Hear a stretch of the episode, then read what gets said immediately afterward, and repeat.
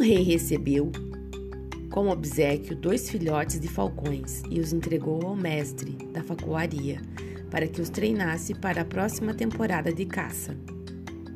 Entretenimento dos nobres da época, enquanto esperavam por alguma guerra.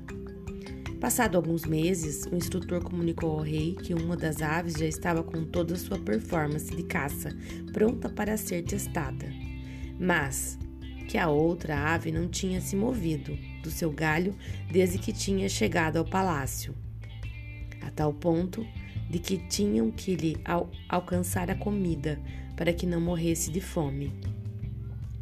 O rei, um sujeito muito hábil, mandou chamar curandeiros e até senadores para que verificassem qual o problema com a ave. Mas de nada adiantou. Ela não saía do lugar. Pelas janelas dos seus aposentos, o monarca podia ver o pássaro imóvel no galho. E mesmo que sua pose fosse autêntica e seu corpo delineado, faltava-lhe a qualidade principal, que era voar. Publicou por fim um anúncio entre seus súditos, procurando alguém que ensinasse o pássaro a voar. Na manhã seguinte, viu a ave voando agilmente pelos jardins. Traga-me o autor desse milagre, disse o rei. Quero recompensá-lo e aprender sua técnica mágica.